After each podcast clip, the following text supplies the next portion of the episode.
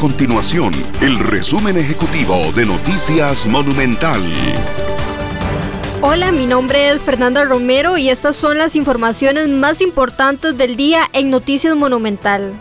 El presidente de la República, Carlos Alvarado, aseguró este viernes que ya pasó a la página sobre el tema de la Unidad Presidencial de Análisis de Datos UPAT luego de la comparecencia del pasado miércoles.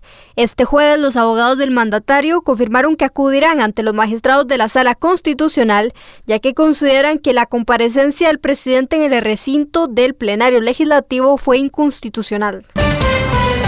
El hogar Casa María Ulloa rechazó que en este centro se presentaran irregularidades en el proceso de vacunación contra el COVID-19. Una reciente auditoría de la Caja Costarricense de Seguro Social detectó que 17 personas habrían recibido la vacuna de Pfizer pese a no ser funcionarios del hogar.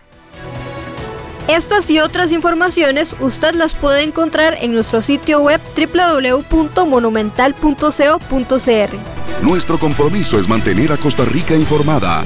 Esto fue el resumen ejecutivo de Noticias Monumental.